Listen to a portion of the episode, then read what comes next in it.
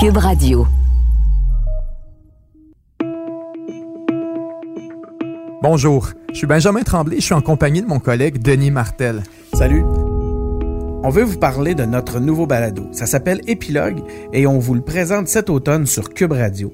C'est une série qu'on a pensée à la manière d'un épilogue, où les acteurs de notre histoire plongent dans leurs souvenirs pour mieux comprendre leur rôle dans le récit québécois.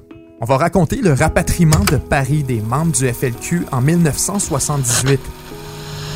J'étais indépendantiste, j'étais ami avec le ministre de la Justice. On jase. À un moment donné, le flash m'arrive. C'est quoi? Toi, tu peux pas lui parler, mais il n'y a rien qui empêche un journaliste d'aller voir. La crise étudiante de 2012.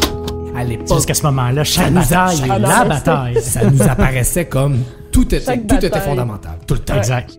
La crise du verglas, la tragédie de l'acte migrantique, le référendum de 95.